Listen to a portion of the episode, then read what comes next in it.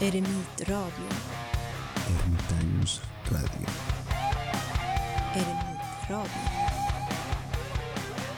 Esto es Ermitaños Radio Noticias, promoviendo la cultura y el arte. Hoy le damos la bienvenida con las noticias de la radio sueca, con traducción de Alejandro Marín. Sist ska det handla om en filmfestival. Nu har Stockholms filmfestival börjat. Det är festival trots coronapandemin. Men i år kan man se många filmer hemma via internet.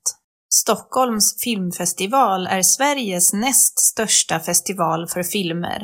Den är varje år sedan 1990. I år är festivalen annorlunda. Det är färre filmer än vanligt. Och det är mycket mindre publik.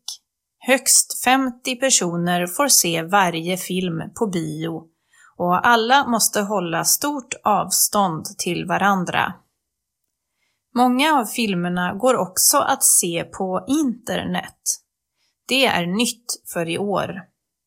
Man kan alltså se filmer från festivalen även om man stannar hemma. Man hyr filmen på festivalens webbsida. Det är billigare än att gå på bio. Det brukar vara några särskilda teman varje år på festivalen. I år är ett tema out of order, alltså att saker inte är som de brukar.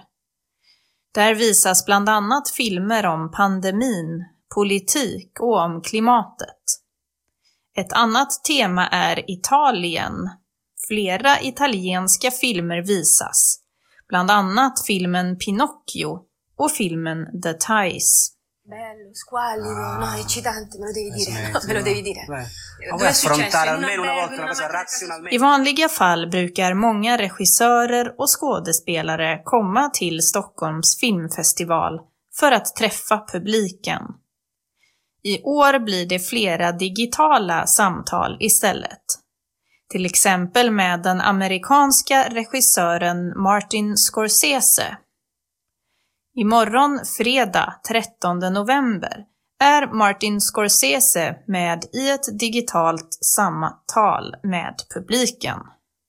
Martin Scorsese får filmfestivalens stora pris, Lifetime Achievement Award.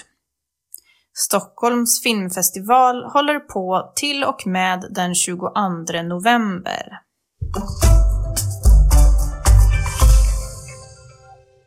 Det här var Radio Sweden på lätt svenska med Ingrid Forsberg och Jenny Hallberg. Du kan följa oss på Facebook om du vill och du kan läsa texterna till våra nyheter på webbsidan. Imorgon är vi tillbaka igen. Hej!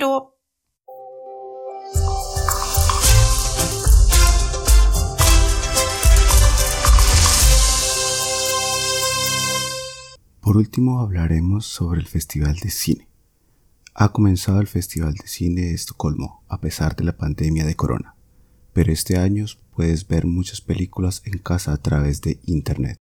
El Festival de Cine de Estocolmo es el segundo festival de cineastas más grande de Suecia. Se realiza todos los años desde 1990. Este año el festival es diferente, hay menos películas de lo habitual y hay mucho menos publicidad. Un máximo de 50 personas pueden ver cada película en el cine y todos deben mantener una gran distancia entre sí. Muchas de las películas también se pueden ver a través de Internet. Esto es nuevo para este año. Para que puedas ver las películas, incluso si te quedas en casa, las películas se alquilan a través de la página web del festival y es más barato que ir al cine. Por lo general hay algunos temas especiales cada año en el festival. Este año el tema fue fuera de orden, lo que significa que las cosas no son como suelen ser.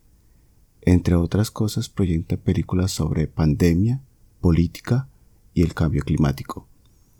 Otro tema es Italia. Se proyectan varias películas italianas, incluida la película Pinocho y la película The Tide. En casos normales, muchos directores y actores suelen acudir al Festival de Cine de Estocolmo para conocer al público. En su lugar tendremos varias videollamadas, por ejemplo, con el director estadounidense Martin Scorsese.